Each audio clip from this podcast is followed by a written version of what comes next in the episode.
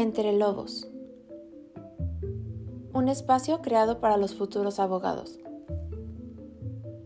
Abordaremos temas disruptivos de interés para nosotros los estudiantes del derecho y aclararemos dudas para el público en general, dejando de lado el formalismo, adoptando un tono fresco y despreocupado.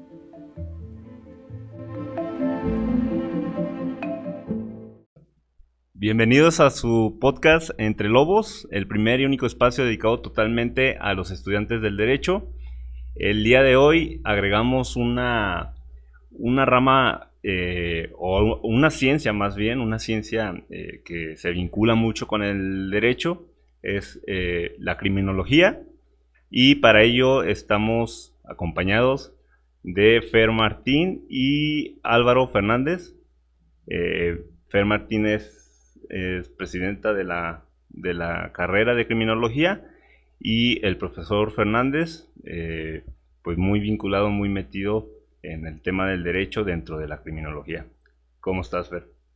Hola, Marlon, muchas gracias eh, por el espacio eh, y pues aprovechar este tipo de, de oportunidades para poder compartir con, los alumnos y alumnas, ahora sí que pues no nada más de, de derecho, sino de criminología y que sepan de, de qué se habla cuando hablamos de, criminología. Muchísimas gracias por, por, el espacio. No, no, gracias a ustedes por venir y profesor Fernández, denos ahora así que su, su presentación.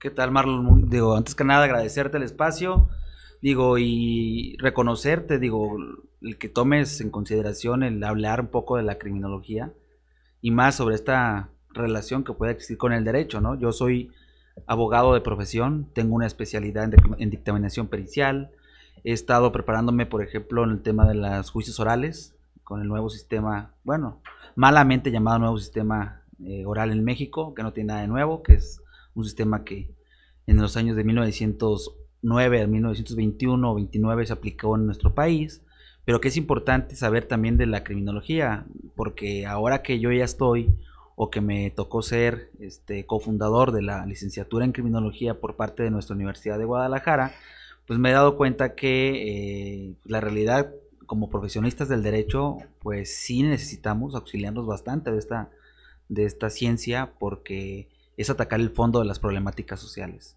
Agradezco y se va a poner interesante. Sí, eh, por lo regular eh, pues eh, estudiamos el, derecho, vemos diferentes ramas dentro del penal. Creo que la criminología es, es una base o es esencial para el desarrollo de tanto de la criminología en, independientemente del derecho, pero también dentro del derecho toma eh, una importancia vital, pero muchas veces hay una desinformación respecto a qué es eh, la criminología. Y ahora sí que me gustaría que los, expertos, ustedes, ahora sí que nos, nos den eh, las bases de qué es y aclarar las dudas de, o diferenciar de lo que es criminal, criminalística, que a lo que tengo entendido es algo más técnico, con, lo, con la criminología, que es, un, es una ciencia más, más, este, más interdisciplinaria, por así decirlo. Bueno, mm, me gustaría, digo, abordar tres cuestiones. Primera, la criminología. Segunda, la criminalística. Y tercera, el derecho.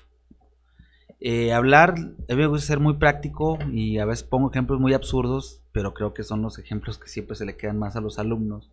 El decir que la criminología, te lo pongo muy sencillo, la criminología es el que estudia, es de letras, es análisis, es ver el comportamiento de la persona, ¿sí? Que comete un hecho delictivo o prevenir un hecho delictivo, como pues analizando los comportamientos sociales para poder crear mecanismos o políticas públicas para prevenir el delito.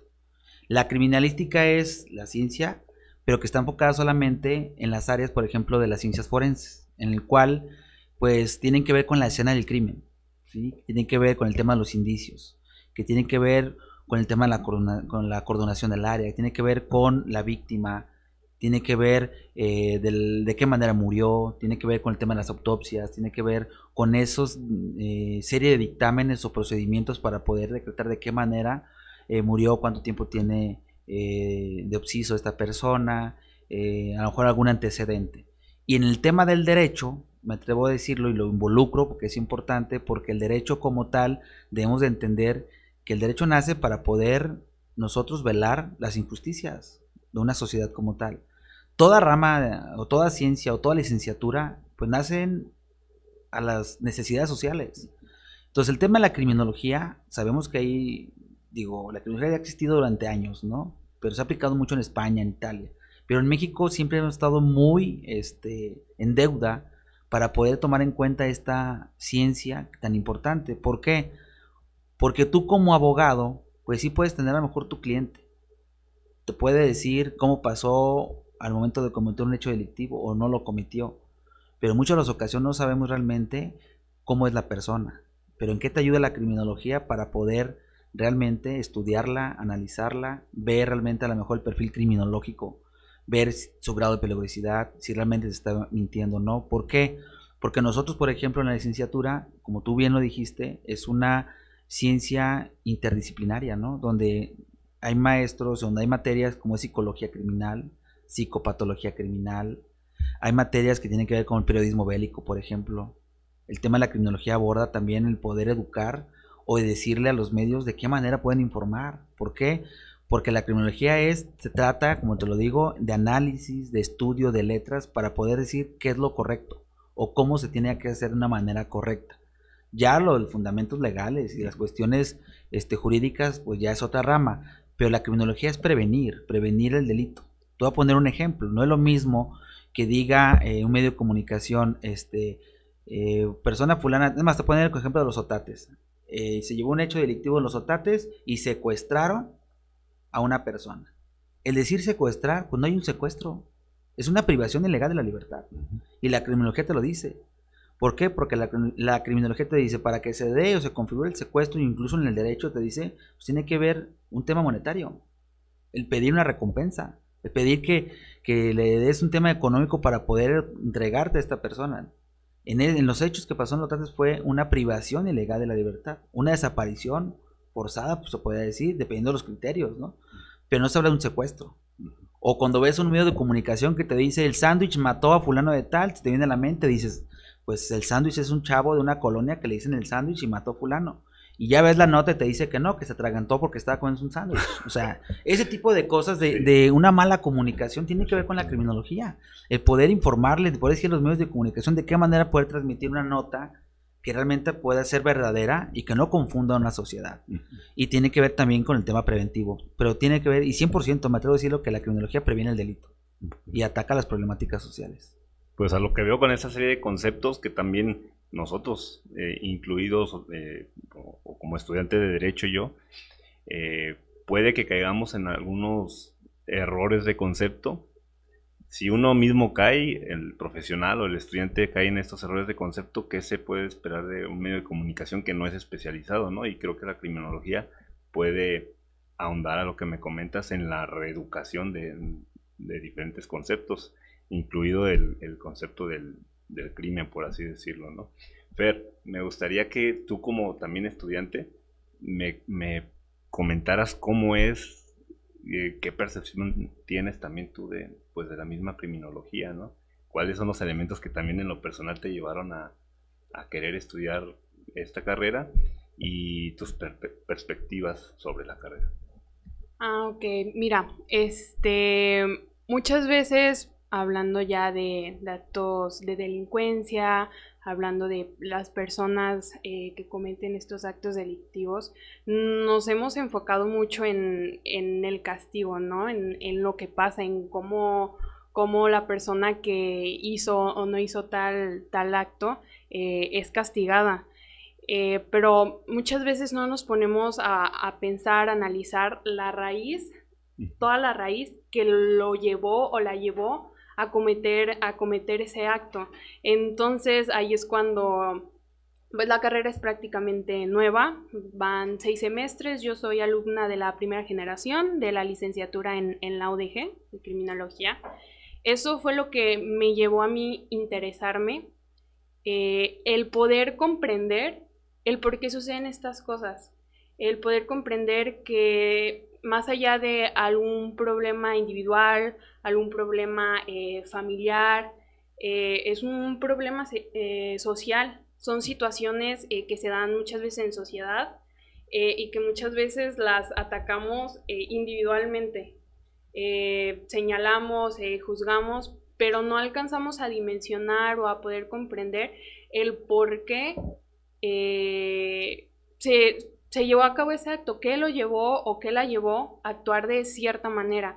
Entonces, para poder hablar de, prevención, que es uno de los objetivos de, la criminología, el, poder prevenir eh, ciertos, eh, ciertas conductas, ciertos delitos, necesitamos entender.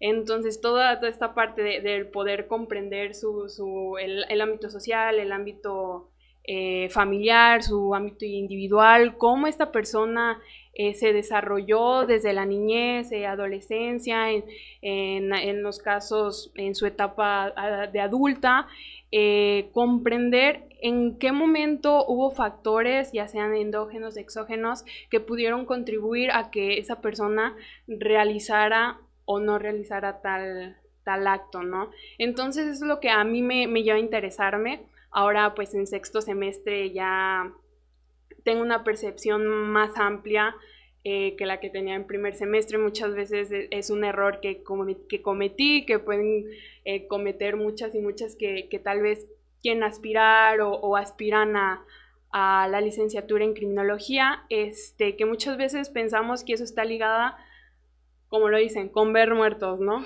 Con que tú vas a llegar al lugar de los hechos y tú vas a ser quien quien levante el cuerpo, eh, todo ese tipo de cuestiones. O sea, lo ligamos directamente con, la muerte, ¿no? Con algún cadáver, bla, bla, bla.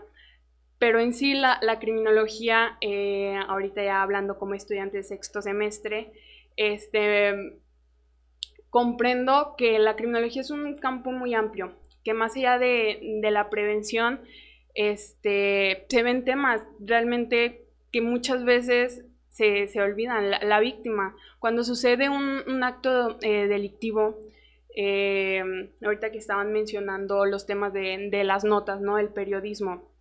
Muchas veces como en, los periódicos, ahorita con todo esto de la, de la información digital, cómo fluyen las noticias en Facebook, en, YouTube, entonces estas, plataformas por, por, WhatsApp, imágenes, bla, bla, bla, cómo eh, muchas veces llegamos a olvidarnos de, la víctima este, o la llegamos a revictimizar, eh, pues como ya lo mencionabas, por la falta de manejo de, ciertos conceptos, eh, llegamos hasta notas amarillistas, como las dicen. Entonces es, fundamental comprender este, el trasfondo de, todo lo que está sucediendo, pues, hablando ahora sí de, de alguna conducta delictiva en, particular para poder ver este cómo se transmite en primera más allá de los medios en sociedad y el poder comprender partes ya sea este las víctimas los afectados eh, la familia y tanto pues el, delincuente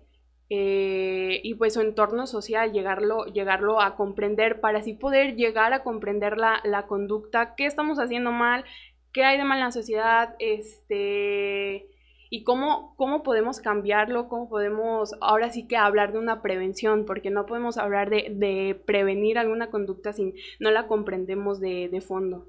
Ok, perfecto. Sí, digo, como, como mencionas, creo que muchas veces se han manejado eh, paliativos para la solución de, de, la problemática, ¿no? De cualquier problemática, en este caso la social pero no se trata de eso. Si queremos de, verdad erradicar ciertas eh, conductas o ciertas tendencias sociales, pues no hay nada más que la, que la educación. Y de aquí me brinco al, al, al tema ahora sí como que central, lo que vamos a abordar un poquito más de la criminología y su, y, su relación con, con el derecho. Mira, yo me quisiera aportar y yo me atrevo a decir que uno de los principales retos que tiene, y lo digo ahorita desde el punto de vista criminológico, y que se puede tomar en cuenta también con el tema del derecho, es humanizar a una sociedad. Porque yo creo que es el principal reto, ¿eh? el poder humanizarlas. ¿Por qué? Porque ahorita una sociedad lo que quiere ya no se sabe si es un castigo o es una venganza. Y ahí es donde recae una problemática enorme. Y lo digo el por qué. Te voy a poner un clarísimo ejemplo, el caso Malek. ¿Qué pasó con el caso Malek? Es un tema legal, de donde un chavo este, ocasionó un accidente en el cual mueren dos personas recién casados y el chavo es detenido. Jurídicamente, el chavo no debió estar detenido. Si nos vamos a lo que dice la ley, él debió llevar su proceso fuera de prisión, con una medida cautelar. ¿Para qué? Porque el delito que él cometió sí fue un homicidio, pero no fue doloso, fue culposo. Más allá de que había agravantes, que a lo mejor el tema del alcohol, que a lo mejor hubo un tema de corrupción, sí, no decimos que no, no se puede negar, pero legalmente, si nos basamos a la ley, él debió haber estado llevando el proceso fuera. Sin embargo, lo llevaron dentro. Al estar dentro de prisión, él, o sea, al final el objetivo de una prisión, te pongo el ejemplo, es el poder reinsertar a una persona que cometió un hecho delictivo o un hecho conocido como, como delito en nuestro código, tipificado como delito, para que se pueda reinsertar a una sociedad. Yo pregunto, un chavo que es deportista, que sí cometió un error, claro, que lo acepta el error, que él asume una responsabilidad, yo no le veo que podamos reinsertarlo. Yo, yo no veo qué manera reinsertarlo. Probablemente se le puede otorgar una pena, más allá de la que le, van le impusieron, que fue cuatro años.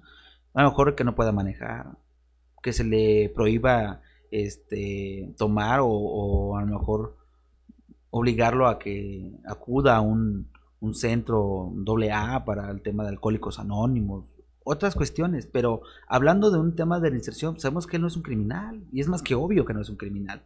Entonces, a eso conlleva el tema de la criminología. ¿Por qué? Porque luego es, es analizar esos factores. Vemos a la familia, ¿sí? De una de las víctimas, bueno, sí, una de las víctimas que era la, hija, la mamá dice que ella, pues es ofendida. No es víctima, es ofendida. Dice ella que ella quiere justicia, que ella no quiere una reparación del daño. Que si nos vamos a un concepto de reparación del daño, yo también voy en contra de ese concepto, porque no se repara una vida.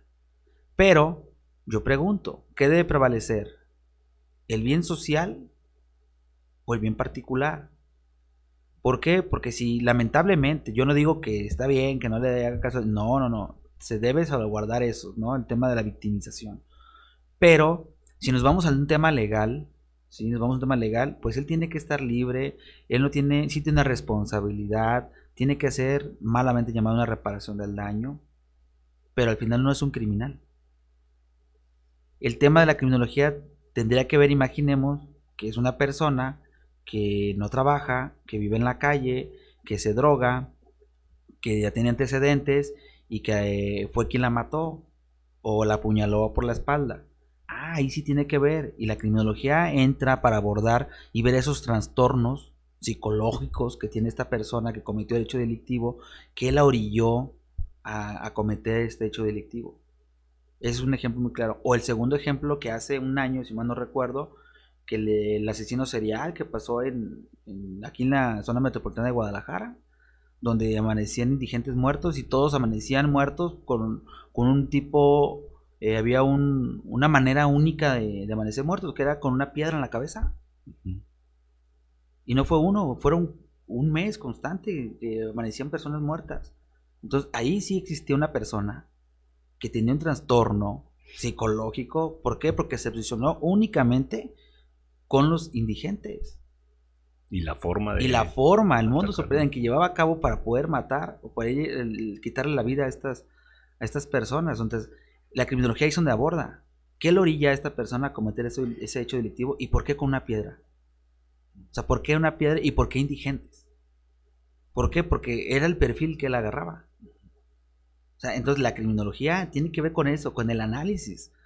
Es decir, como lo dijo Fer, no es la criminología o el típico pensar es ver las series de Sensei Nueva York y, decir yo voy a ser detective y, voy a analizar y voy a investigar. No, sí puede ser, siempre y cuando pues te enfoques como una, especialización ¿no? en eso, en más un tema metodológico, un tema de investigación como tal pero no, tiene que ver con un estudio, con un análisis de, los comportamientos sociales, a lo que nos lleva.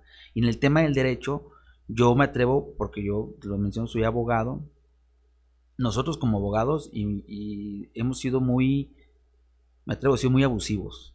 Te lo digo en qué sentido. Nos creemos todólogos. Y es una principal problemática. Porque en derecho, aún todavía con el plan de estudios que está ahorita en el plan de estudio 25, existen materias operativas como la criminología, como la criminalística, que los alumnos casi muy raramente los, las toman. Muy rara. O, existen rutas de especializante como zonas de penal, por ejemplo. Pero que el penal tiene que ver con la ciencia penitenciaria, tiene que ver con el tema de los menores, tiene que ver con un tema de, mediación, que también en vigor con, con la nueva reforma del nuevo sistema de justicia oral, pero no van especificados a un tema más de fondo, son generalidades. Nosotros como abogados no hemos entendido que nosotros tenemos que aplicar la ley como tal no hemos entendido que nosotros más allá no estamos 100% capacitados para poder crear reformas. Y vemos en el Congreso abogados proponiendo reformas, cuando hay estudiantes, cuando hay egresados que son politólogos, que para eso estudiaron, para ver el tema social, para poder crear estructuras, para poder crear políticas públicas, pero con análisis, con, con un estudio totalmente de campo, etcétera. Entonces, yo me atrevo a decir que el abogado no nos hemos dedicado, como dice el dicho, zapatero tu zapato. Creo que hemos tomado atribuciones que no nos tocan, pero que pues ahí la han llevado, ¿no? Le hemos llevado. Pero eso ha recaído a que la gente pierda mucha credibilidad con los abogados. ¿Por qué? Porque somos todólogos. Incluso hasta en nuestra propia carrera lo hacemos. Está el abogado que ve mercantil, que ve civil, que ve laboral, que ve penal, que ve familiar, que ve de todo. Lo que caiga. Lo que caiga, los mentados guisacheros. Sí, sí, Entonces, pero no hay una seriedad donde digas el abogado que es penalista y se dedica únicamente a la, materia penal, a materia civil. Son muy pocos y en su mayoría son abogados, son ya este, despachos ya muy serios. Pero si vemos con los amigos, con los cercanos, le pegan a todo. O sea, yo les digo, los rencorosos, o sea, de verdad no perdonan nada. o sea, todo lo que les llega, lo agarran y no hemos sabido respetar otros espacios, otras licenciaturas. Y yo sí me atrevo a decir que la criminología viene a transformar, o va, a llegar un momento, creo que ya es el momento de que la criminología ponga un alto y que diga, a ver, esta parte me toca a mí, yo tengo que decirte de qué manera se tiene que llevar.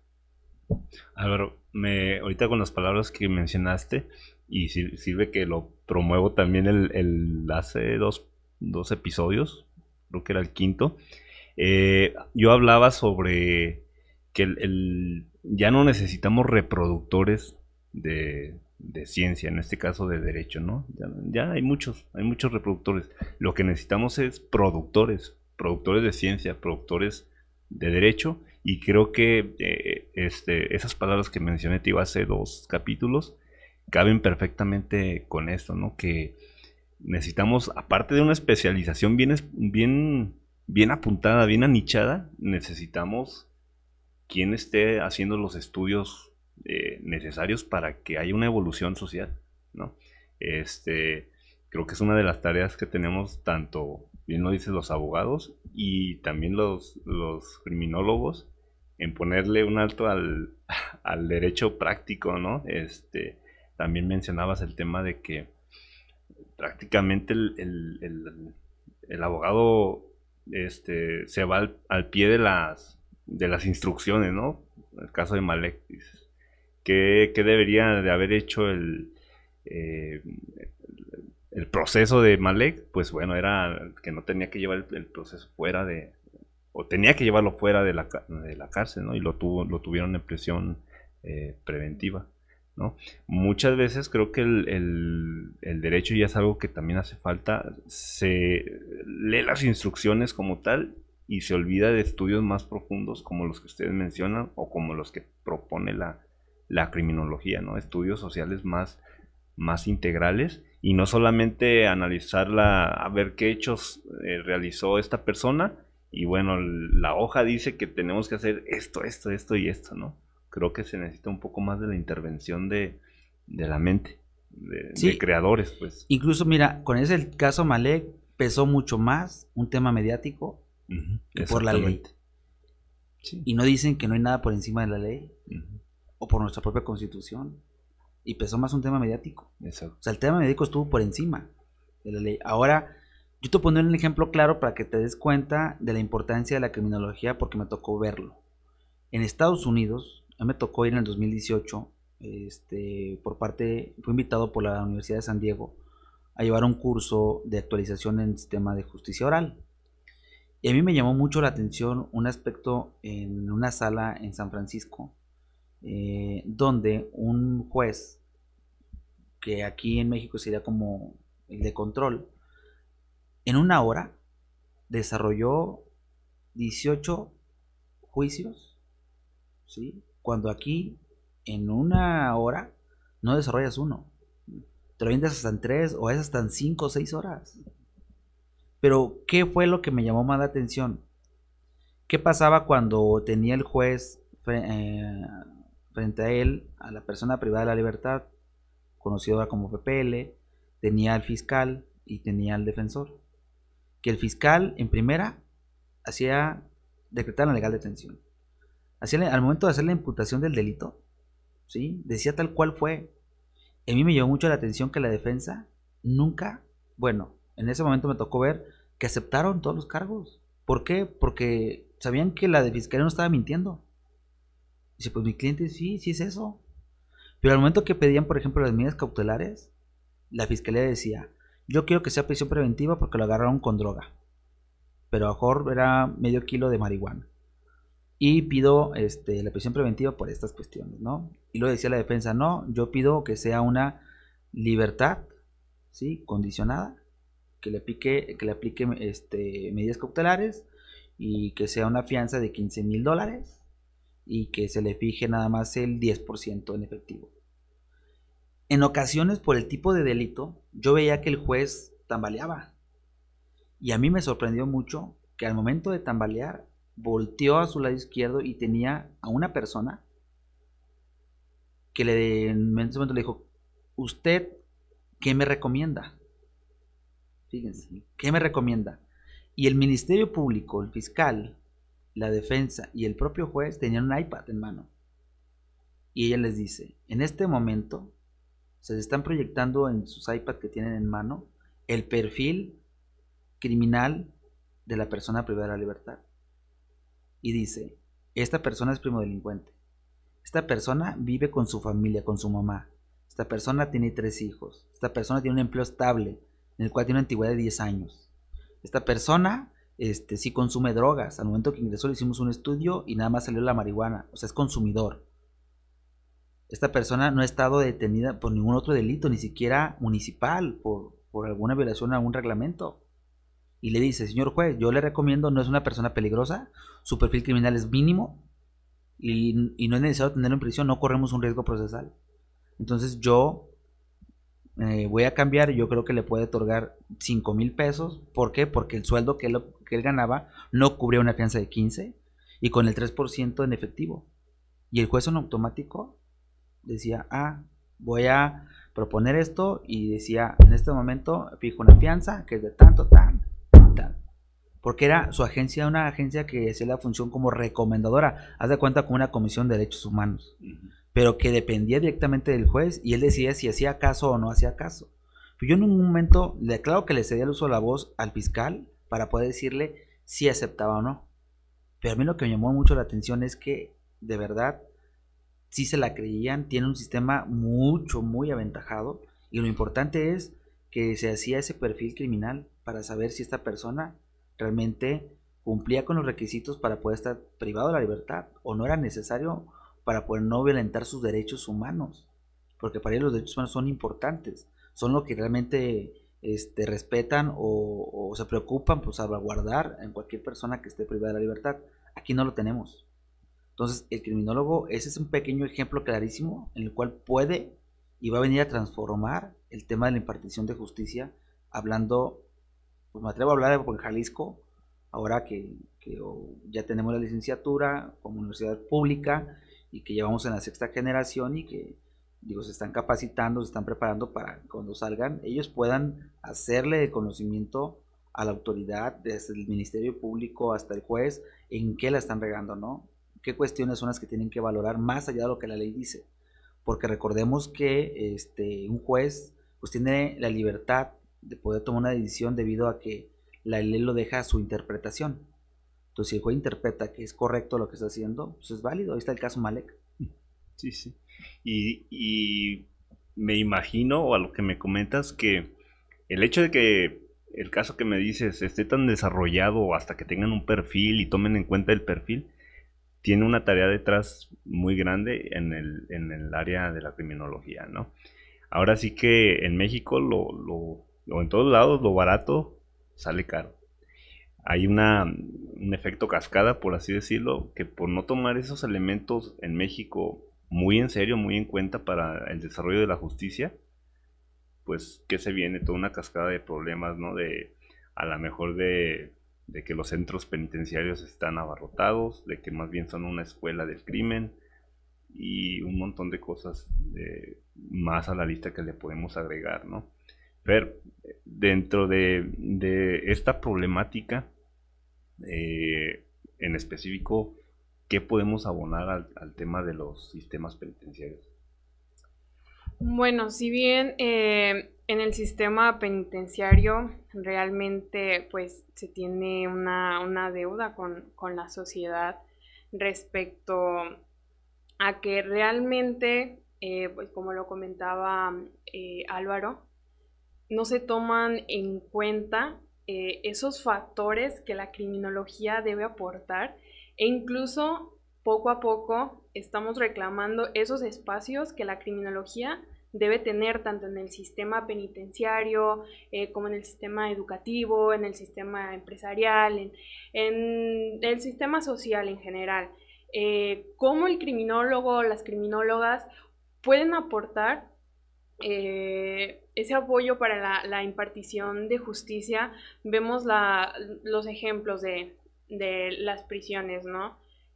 cómo las personas privadas de su libertad en mayoría eh, pueden ser primodelincuentes, eh, robaron eh, por motivos, por factores económicos. Ahorita vemos la, pandemia, cómo ha afectado económicamente a muchas familias, a muchos sectores de la sociedad, cómo ese tipo de factores este, contribuyen a, a, la comisión de los, de los delitos y cómo todo eh, ese círculo social, eh, esas personas son privadas de su libertad, son, son juzgadas y son enviadas directamente a, prisión sin tener en cuenta que ese tipo de factores se pueden trabajar, eh, se pueden abordar de mejor manera fuera de prisión, como tú lo dijiste, o sea, es una escuela del, del, delito, ¿no? Una escuela del crimen, una persona que llega ahí eh, por un, delito culposo,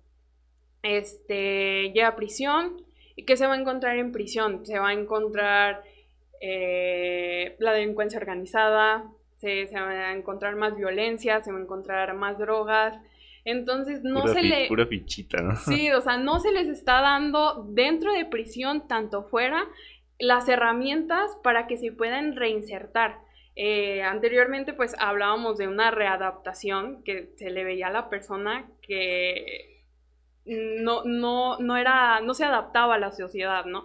Ahora lo que se busca y pues eh, cambiándolo terminológicamente es la reinserción, ¿no? Porque ahora se ve a, esta persona que, que realizó tal conducta delictiva, tal conducta antisocial, como una persona que se descarriló, ¿no? De, lo establecido. Entonces se debe buscar la manera de poder ayudar a que se vuelvan a reinsertar a la sociedad de una manera correcta. ¿Y para qué? ¿Y qué, va a contribuir a eso? Van a contribuir factores como eh, la educación, eh, el trabajo, el deporte, eh, los derechos humanos y son, son áreas que dentro del sistema penitenciario muchas veces ni siquiera hay, un criminólogo. Estos análisis los hace un psicólogo o un abogado, una abogada, una psicóloga.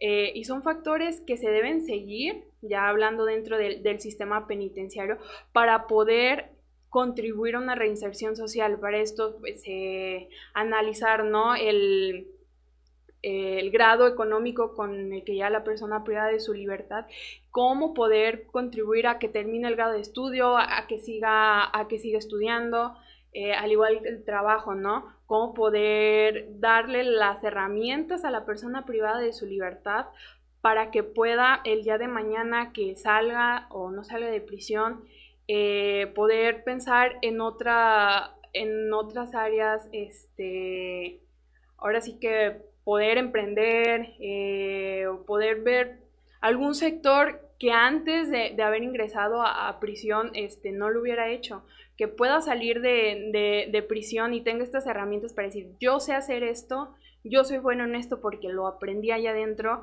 y ahora lo puedo exteriorizar con la sociedad y ahora puedo, eh, puedo vivir de ello. Es por eso que es muy importante el capacitar para algún oficio, algún trabajo dentro y poder darle las herramientas este, también dentro de prisión, porque ahora las personas privadas de su libertad, o sabemos que, que contribuyen a la elaboración de fajos, de bolsas, de artesanías, de dulces, eh, de piñatas, pero es necesario ponernos a pensar si realmente la persona privada de su libertad lo está viendo más allá, lo está viendo como un castigo, como para pasar el tiempo, ¿no? Mientras estamos ahí, para no aburrirnos o, para tener dinero mientras está ahí o, poder mandar dinero a, las familias mientras se está privado de su libertad.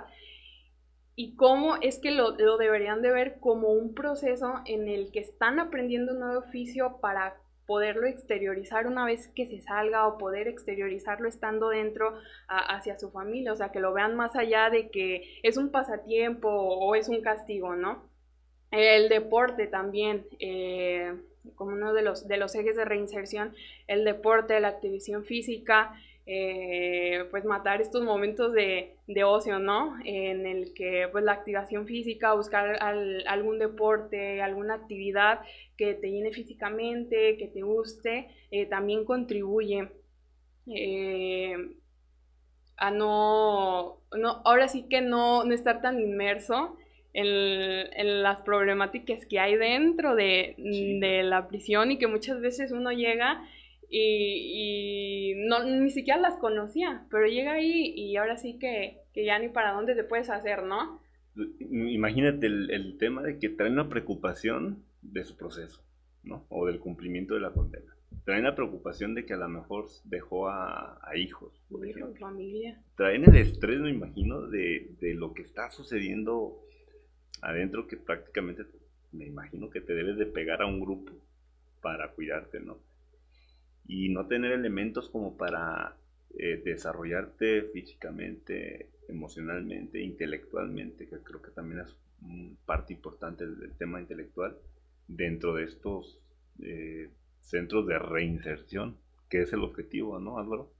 Mira, con ese tema, antes de entrarme de fondo, yo sí quiero hacer como un análisis. ¿En qué sentido? El derecho como tal, si te has dado cuenta, tú que estás en la misma licenciatura, tú lo dijiste hace rato, hemos replicado. Yo me atrevo a decir que en los últimos 30 hasta 50 años no ha evolucionado el derecho. No ha evolucionado porque nos hemos dado una tarea de solamente eh, transformar lo que anteriormente un pensador dijo, ¿no? O un jurista lo mencionó. ¿Por qué lo menciono en ese sentido? Porque es absurdo, y lo digo así tal cual, me atrevo a decirlo a título personal, que exista una ley de ejecución penal. No digo que sea absurdo que exista. Es absurdo que quien haya hecho la ley ni siquiera conozca lo mínimo dentro de una prisión. En la ley de ejecución penal. Es absurdo que, por ejemplo, con una persona comete un hecho delictivo y que es enviado a prisión, sea mayor la preocupación del familiar porque su persona está, está en prisión. Fíjate, es mayor la preocupación que, el delito que cometió. O sea, ¿por qué te preocupas? No porque está en prisión, pero se preocupa más por la inseguridad. Cuando se supone que al contrario, si estás en un lugar separado es porque tienes una nueva oportunidad, porque así lo dice la ley de ejecución penal, con los ejes de reinserción, como lo mencionó Fernanda el familiar tendría que tener una tranquilidad y decir, bueno, pues mínimo, como le dice la mamá, pues mínimo está, está ahí, sé que está ahí, pero la preocupación es por el, por el grado de inseguridad que se vive en las prisiones. Entonces es algo ilógico y absurdo, ¿no? En primera. Hay algo absurdo también, dijo Fernanda, un ejemplo clarísimo que dice, en vez de preocuparse por a lo mejor como el mismo sueño eh, guajiro de todo mexicano en los siglos XX de irse a, Estados Unidos ¿no? y mandar dinero, que estar en prisión por mínimo le mando dinero, pues no, al contrario, yo me pregunto, ¿qué pasa con las familias de las personas que están privadas de libertad, como tú lo dices, que en ocasiones tienen un hijo? Créeme que es doble el desgaste. Y en vez de generar alguna prevención de delito, puedes generar doble delito. ¿Por qué? Porque entonces el hijo lo tiene que salirse de clases porque tiene, que tiene 17 años, tiene que poner a trabajar porque tiene un hermano de 5, su mamá este, a lo tiene una discapacidad, deja la escuela o se pone a robar también el hijo y después el hijo llega con el papá y ya los dos ya están ahí y tienen otro hermano afuera. ¿Y dónde, dónde queda el Estado? El Estado tiene mucha deuda con la sociedad. El Estado tiene mucho, tiene que ver un tema de la corrupción, que ese es otro papel. El tema de los empleos en prisión. Hay una ley, tú no vas a dejar el tema laboral, ley federal del trabajo, donde te dice el salario mínimo. Si en prisión trabajas, ¿por qué no ganar un salario mínimo? ¿Por qué una persona privada de libertad no rebasa los 600, 700 pesos de salario semanal? ¿Por qué una persona que si trabaja, ¿por qué no tiene derecho al IMSS, al ISTE? Al, perdón, al IMSS o al Infonavit dentro de prisión? Como ya lo propuso un diputado en San Luis Potosí, el mentado Mijis. Que dice, deben de tener derecho. Claro que deben de tener derechos. Si trabajas de, si tu, tu jornada laboral es de 8 horas dentro de la prisión, y si una persona que no está en prisión, pero que tiene una jornada de 8 horas fuera, tiene derechos, ¿por qué no puede tenerlo? No porque cometió un delictivo. ¿Qué tiene que ver su, el delito que cometió con su derecho al trabajo? Nada tiene que ver. Entonces, ¿dónde quedan esos derechos laborales? La autoridad no se ha preocupado, el gobierno no se ha preocupado que si esta persona cometió un hecho delictivo porque pasa que lo cometió, y más en estos tiempos, que robó porque no tiene trabajo, porque lo dejaron sin trabajo, porque no hay trabajo por la pandemia, donde tiene dos niños menores de edad, uno de tres años, uno de cuatro, donde compra leche, donde compra pañales, y lo que se robó fue leche y pañales. O sea, pero cometió un hecho delictivo. ¿Hasta dónde? Entonces, el Estado, yo creo que una gran responsabilidad, pero lamentablemente incluso la sociedad no tiene conocimiento, no tiene conocimiento vasto. Hay una gran problemática, es un proyecto que yo traigo y yo siempre, desde que yo egresé, y te lo digo de manera personal, yo desde que yo egresé a la facultad, yo doy asesorías jurídicas gratuitas los fines de semana. Y con la gente yo le repartía tarjetas con los estudiantes. Antes de terminar yo le decía, yo tengo una deuda con ustedes como sociedad. Porque yo me crié y me formé en una universidad pública.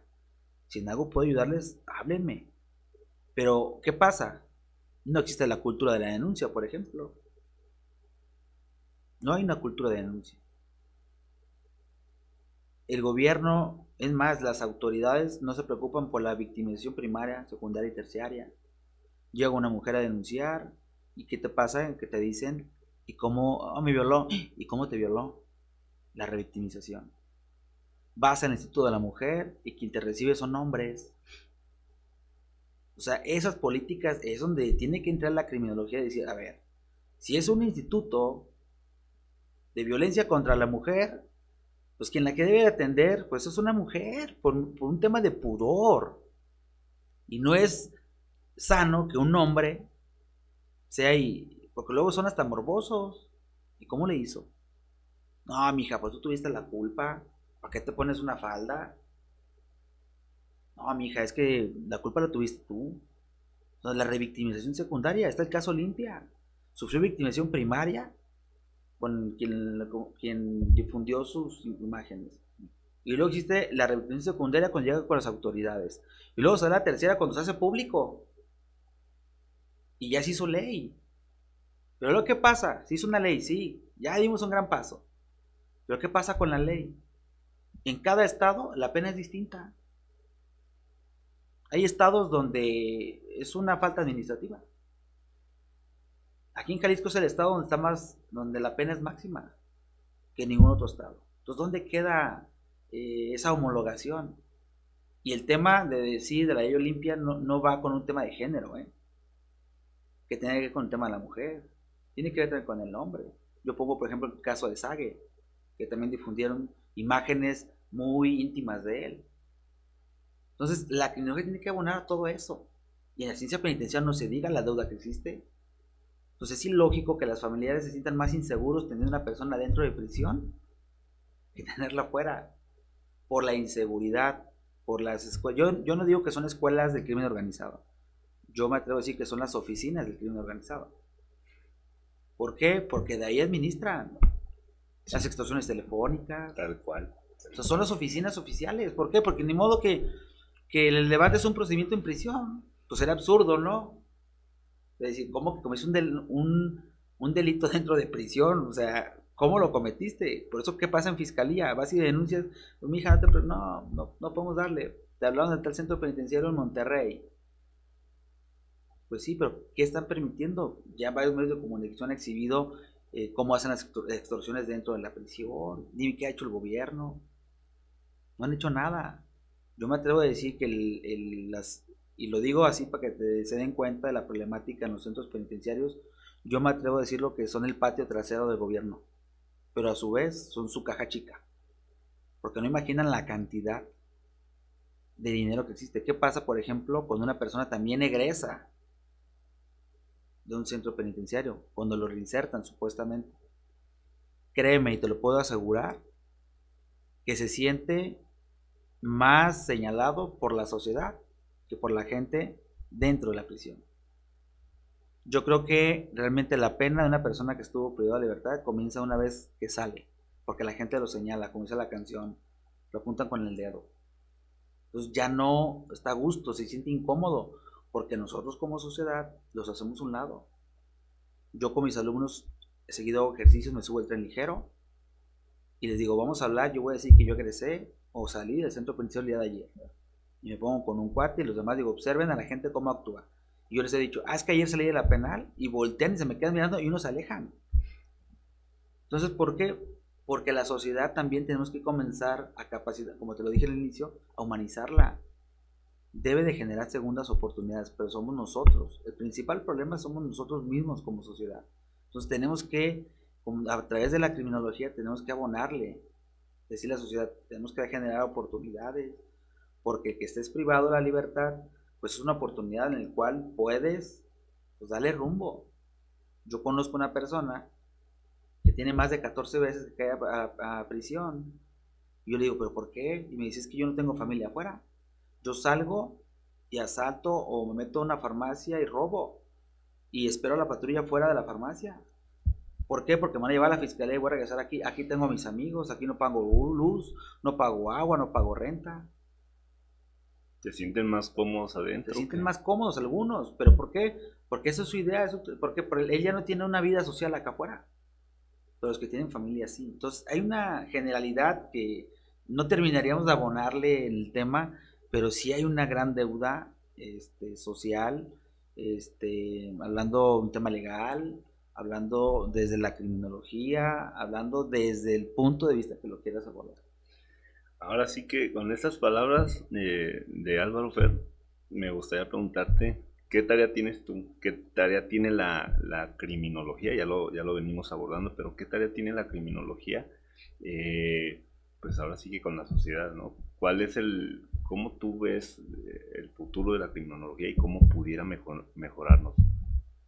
Pues mira, más que nada, como primeras generaciones de la licenciatura en la, Universidad de Guadalajara, tenemos esa responsabilidad de abrirnos los espacios, ¿no? De reclamar los espacios que son de, todos y de todas las, las criminólogas. Eh, más que nada, es lo, principal, ¿no? Empezar a, demostrar que se necesitan criminólogos y, y criminólogas que necesitan eh, a la criminología dentro de, los, de, todos los espacios educativos, penitenciarios, empresarial, social, etcétera, que se necesitan criminólogos y criminólogas. Y creo que es una, chamba bien grande que, tenemos como primeras generaciones porque sobre eso van a venir más y más generaciones, no solamente en la Universidad de Guadalajara, ahora, vemos un sinfín de universidades privadas que ofertan la, licenciatura en criminología. Entonces es un, es una, es un trabajo muy grande que tenemos eh, como primera generación y como primeras generaciones.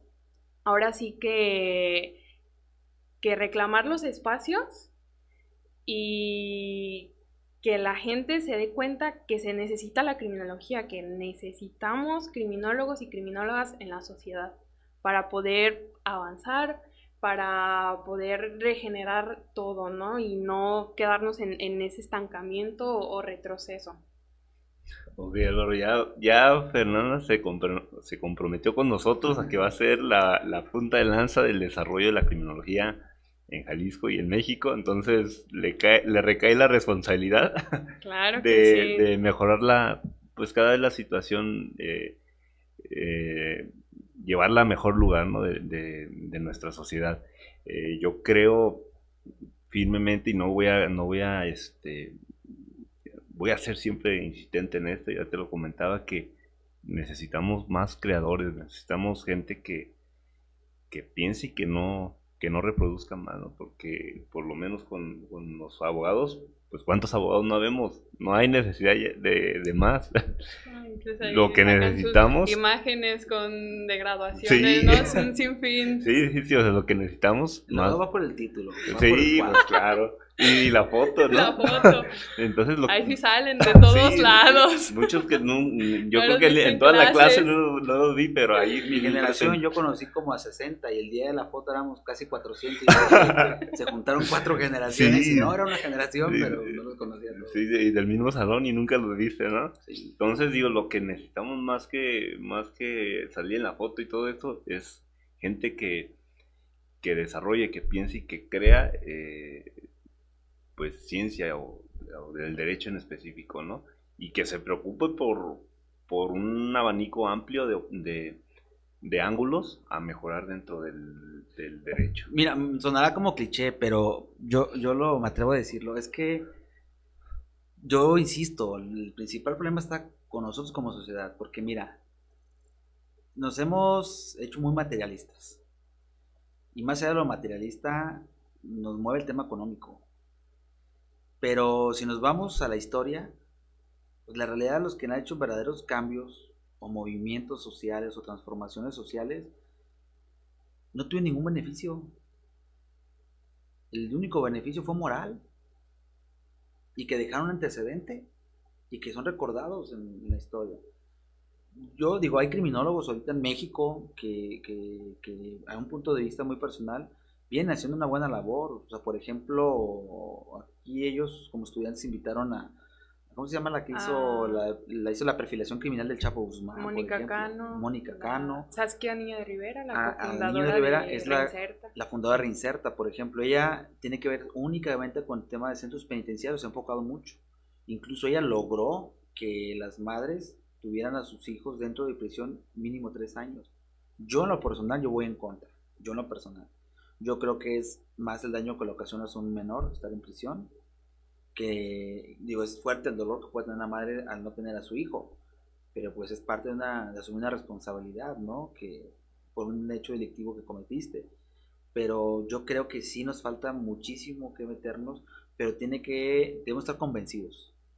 Y convencidos de que hacer una transformación. Digo, yo creo que la sociedad va a decir, no, pero siempre es lo mismo, prometen y prometen. Sí, me queda claro pero yo, en lo personal, hablando mi nombre, yo de verdad he hecho muchas cosas que no las he hecho públicas.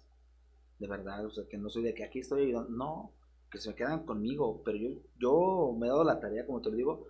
Yo doy las asesorías. Me han hablado a las 3 de la mañana y he ido a fiscalía a ayudar a la gente. Y yo te lo puedo decir, no le cobro ni un peso. ¿Por qué? Porque sé que al final es gente que no tiene, pero que puede, se puede cometer una injusticia. ¿Por qué? Pues pueden agarrar como conejillos de India pues el chivo, el mentado chivo expiatorio. Te lo digo honestamente. Sí. ¿Por qué? Porque a mí, a mí no personal, en una ocasión me quisieron tomar como chivo expiatorio. Tuve una mala experiencia por parte de fiscalía. Yo dije, yo no, si en lo que a mí respecta, yo no voy a permitir que exista una injusticia. Digo, es un tema personal, pero todos debemos de tener, pues mínimo, un compromiso social en el punto que tú lo quieras ver. Si hablamos de los abogados, y, me atrevería a decir, abogados y criminólogos, es el criminólogo tiene que decirle cómo y el abogado tiene, no más bien el abogado te dice cómo hacerlo y el criminólogo te dice qué quiere hacer. Yo te digo qué quiero hacer y el abogado te dice cómo lo vamos a hacer, hablando si es si es este, una iniciativa, cuáles son los requisitos, este, que se incumple, si constitucional o es anticonstitucional, si se violentan derechos humanos o no se violentan derechos humanos, que dice la Corte Iberoamericana de Derechos Humanos. O sea, ese estudio lo tiene que tener el abogado, también el criminólogo, también. Pero el criminólogo aborda una generalidad, por hablarte en criminología. Nosotros en criminología, en primero, segundo y tercer semestre, tienen temas de derecho, como teoría del derecho, derecho penal, derecho procesal penal. Pero el derecho procesal penal no lo abordan como el abogado que tiene que ver con las etapas, ¿no? Lo abordan en un sentido que tienen que tener conocimiento, pero ¿dónde pueden ellos tener un campo para poder laborar?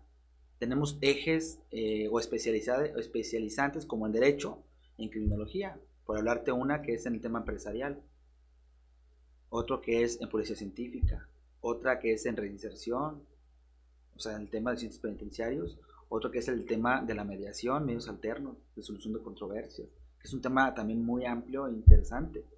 Pero por ejemplo el tema empresarial.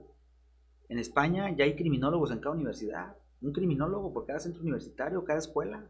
Para prevenir el bullying, por ejemplo, el robo hormiga dentro de los centros de, de las escuelas. El suicidio. exactamente, los, los, los suicidios. O en el tema empresarial también. No es lo mismo que una persona de recursos humanos, por ejemplo, nada más por leer un documento o por ver la experiencia laboral, signifique que es un buen trabajador, ¿no? A que un criminólogo te vea que te diga, ¿dónde trabaja? No, pues tenemos dos perfiles, uno vive en Miravalle y otro vive en Providencia.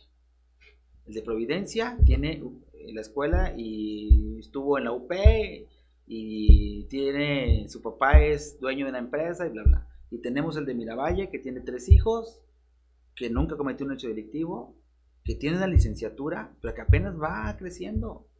Pero ¿qué hace el de la empresa? Se va a lo seguro. Cuando acá tienes más nicho de oportunidad, porque este, si la pega o no, tiene una garantía económica. Pero este va a dar su mayor esfuerzo porque tiene hijos, porque tiene responsabilidad. Ese te puede servir más. O puedes ver también si cometió un hecho delictivo, también qué tipo de hecho delictivo. A lo mejor está fichado porque estuvo en prisión porque atropelló a alguien pero estás contratando como contador. ¿Qué tiene que ver contador con el que haya este, atropellado a una persona? No existen los incentivos fiscales por parte del gobierno para que las empresas también puedan contratar personas que egresan, que salen de prisión. No, no existen los incentivos fiscales. Si existieran incentivos fiscales donde dijera el gobierno, tu empresa debes de tener mínimo, si tienes 100 trabajadores, mínimo 10 deben de ser personas que acaban de salir de una prisión y te voy a condenar tanto porcentaje de impuesto. Eso es, allá tenemos que, nosotros como criminólogos, o bien ellos como criminólogos tienen que abonarle. Promover. Para promover, para que entonces ese sector sea tomado en cuenta y socialmente también puedan caer en que pues no son malas personas. Digo, hay sus excepciones, claro, hay sus excepciones, hay gente que sí cometió un hecho, que lo hizo con todo dolo, claro, y se tiene que castigar pero hay otras cuestiones que no se deben castigar. Pues los tienes alrededor de 12 horas eh, despiertos a lo mejor, encerrados durante mucho tiempo. Algo de preparación, o sea, sería benéfico hasta para nosotros los que estamos eh, acá afuera, ¿no? Por ejemplo, con el tema de todas las empresas, fíjense lo absurdo. Currículum, carta de policía. Ahí va la persona que cometió el hecho delictivo, saca la carta de policía y le sale el antecedente y entrega la carta de policía como currículum. Pues, ¿para qué entregas la carta? Si sabes que tiene un antecedente, no te van a aceptar porque no hay incentivos fiscales que digan que te acepten. ¿Sabes cuánto recauda el gobierno en puras, en puras solicitudes de carta de policía al año? Yo hice una solicitud de transparencia en el 2019. Eh, nada más aquí en Jalisco se recaudaron en el 2019 más de 46 millones de pesos en cartas policías. Y cuando yo pregunté en qué se ejerció ese recurso, hablaba que solamente en insumos y en proyectos y para cuestiones únicas del Instituto de Ciencias Forenses. Yo digo, 46 millones en un año, por Dios. Más aparte que tienen las especialidades, que las cobran las maestrías, y otras cuestiones, y recurso aparte que les otorga el gobierno. es un dineral. Y aparte el hecho de fondo de que es hasta discriminación, si ya cumplió su condena. Si yo obtengo 46 millones, esos 46 millones mejor yo se los doy a las empresas que van a contratar a una persona que estuvo privada de libertad, que tiene antecedentes como incentivo fiscal, para que entonces sí puedan promover otro tipo de, de cuestiones en beneficio, y no solamente de él, sino de toda una comunidad. Entonces, ahí, ahí yo me gusta mucho el tema de transparencia. Espero no me escuche el gobernador o alguien, porque si no van a seguir. Pero de que verdad, nos escuche mejor. Pero de verdad existe una gran deuda. Pero para poder atacar una problemática, de verdad, para atacar las problemáticas debes de conocerlas. Si no las conoces, estás opinando. Bueno, a mí me enseñaron a, a opinar si tengo conocimiento. Si no tengo conocimiento, pues mejor no opines. Yo lo he dicho, que si realmente, si, créeme, que si los gobiernos, si un país fuera gobernado por las universidades, te puedo asegurar que todos quisieran ser rectores. Eso tenlo por seguro. Nadie quisiera ser gobernador. Si un gobierno fuera gobernado por la universidad, todos quisieran ser rector. Entonces, hacia allá tenemos que abonarle a la educación, a la formación. ¿Por qué? Porque un país sin educación, sin formación, está condenado a la pérdida. Y para allá vamos. Sí, sí, sí, completamente digo. Ahora sí que con lo que más me quedo de, este, de, esta charla es que la preparación es el, es, es el empuje para el desarrollo, no hay más, en cualquiera de los aspectos, tanto en el aspecto que tú mencionas ahorita, como en el aspecto de, de la criminología en específico para, para el, mejor, el mejoramiento de, de la justicia, totalmente en, en, en México, ¿no? Me gustaría, Álvaro Fer, que nos, nos este, despidiéramos como con un, una recomendación, un consejo a los que nos escuchan. La mayoría van a ser estudiantes de, de Derecho y también de Criminología en este episodio. Entonces, me gustaría como un cierre de recomendación para los que van a llegar a la, a la, a la carrera próximamente como los que ya están en ella. Pero empezamos contigo. Claro que sí. Eh, bueno, pues ahora sí que se necesita mucho compromiso social con cada uno de, con cada una de las personas que, que deciden adentrarse en este mundo del derecho y de, de, la criminología. Se necesita mucho, mucho compromiso social. Este, y ahora sí que, que muchos ánimos, ¿no? De ahora sí que, que muchos ánimos, mucha, mucha insistencia y mucha perseverancia, porque pues ahora sí que, que estamos en una nueva era de la criminología y ahora sí que llegamos para, para quedarnos.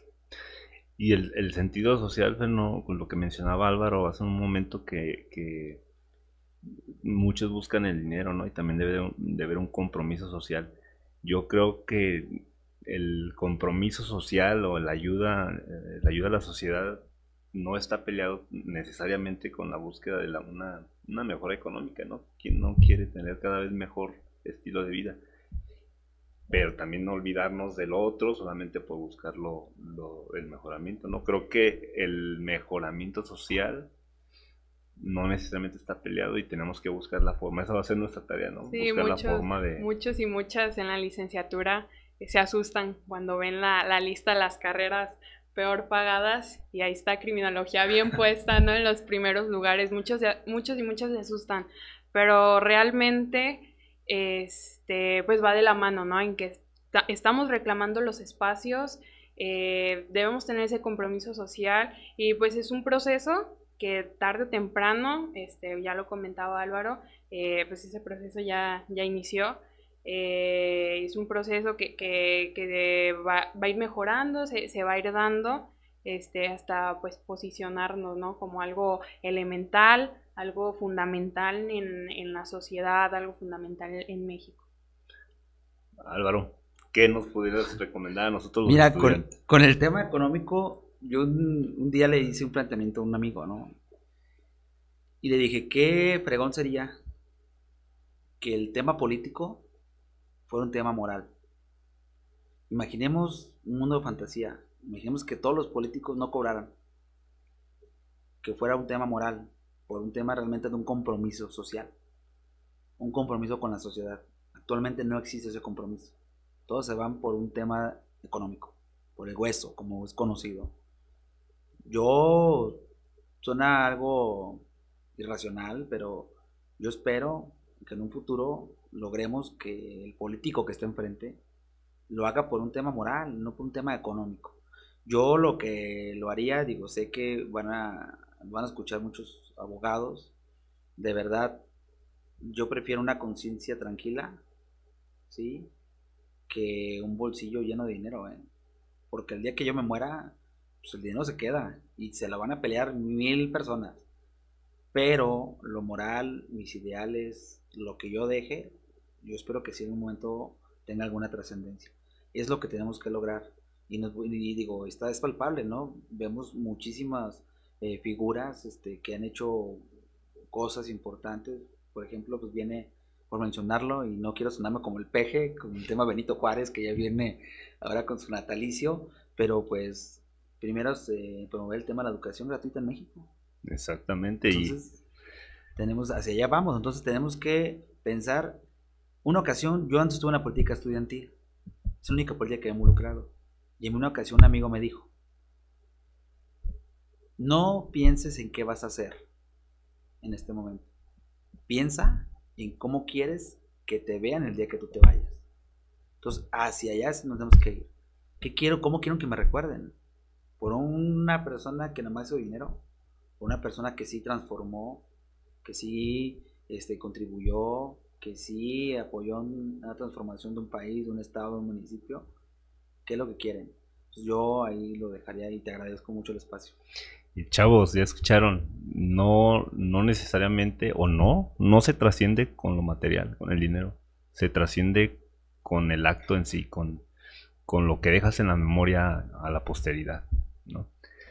Ahora sí que no me esperaba tan buena charla, le soy sincero, le soy sincero, este, creo que sí tuvo unas bases, esta charla, unas bases muy, muy profundas ¿no? Muy de sentido social, sobre todo. Y pues eso, ¿no? La verdad que agradecerles por, por su tiempo. Eh, mi respeto, Álvaro, por, por esa conciencia social. La verdad que me agrada esto. Y pues nada, estamos aquí. Este, les ofrezco nuevamente el espacio para cuando nos pongamos de nuevo de acuerdo y saquemos un, tema cada vez más, más especializado, ¿no? Ahorita fue como una, generalidad, pero de seguro en el futuro va a salir un, tema en específico y ojalá estemos aquí sentados de nuevo. Ver, eh, redes sociales para que los criminólogos, futuros criminólogos y también no, ¿por qué no abogados, te vayan a consultar cualquier tema eh, bueno, ya en lo personal sería mi Facebook, estoy como Fernanda Martín Venegas. Y ya temas más específicos, tenemos una página en Facebook y en Instagram. Eh, estamos como Criminología es. Es el, eh, pues ahora sí que, la imagen, ¿no? De, la licenciatura, del grupo al que pertenezco y ahorita que, que pues soy presidenta de la licenciatura pues hemos tratado por, por esos medios informar a la gente y, abonar nuestro, nuestro granito de, arena ahora Perfecto. Álvaro, pásanos tu TikTok. no, este, digo, aparte de la red de FER está la, red, la página de Facebook de la propia carrera del departamento que es Criminología UDG. Igual como en la página de que mencionó Fer y la de Criminología UDG, subimos diferentes, por ejemplo, pláticas o congresos o ponencias de, tocando diferentes temas, las cuales son 100% gratuitas, las cuales se pueden inscribir a través de, la representación estudiantil o del departamento. Entonces les damos un valor, una constancia con valor curricular, entonces donde pueden ir ampliando, digo, el tema de la, del conocimiento nunca es vasto, ¿no? No, yo digo, no tengo, no, así tengo TikTok, pero no, no lo utilizo. Este, próximamente. próximamente voy a utilizarlo. Eh, no, yo más tengo mi Facebook, que es mi nombre completo. Aquí Fer dice que es un chavo ruco, pero eh, digo que sí, José Álvaro Fernández González. Esa es eh, mi Facebook y igual en Instagram. Perfecto. Le recuerdo también las, las mías. Estoy como Marlon Sánchez en Facebook en Instagram estoy como eh, Marlon Jair 1 Y también, como les había mencionado en el episodio pasado, también este TikTok. Eh, ahí no me va, no, no es eh, eh, dirigido a, estudiantes, es más al público en general, pero pues ustedes vayan ahí, ¿no? Estoy como Marlon 1 Yair. Entonces le estoy dando a, a, lo que se viene, a lo nuevo, ¿no? Entonces es para que vayan ahí a las redes. Ojalá Fer nos haga el favor de compartir ahí el episodio, de darlo a conocer en sus espacios, así como a, Álvaro. Y eh, pues estoy seguro que les gustó este episodio. Eh, compártanlo y denlo a conocer. Este, eso es de gran ayuda para seguir haciendo esto. Me despido, les agradezco su, su tiempo y su presencia. Nos vemos hasta la próxima.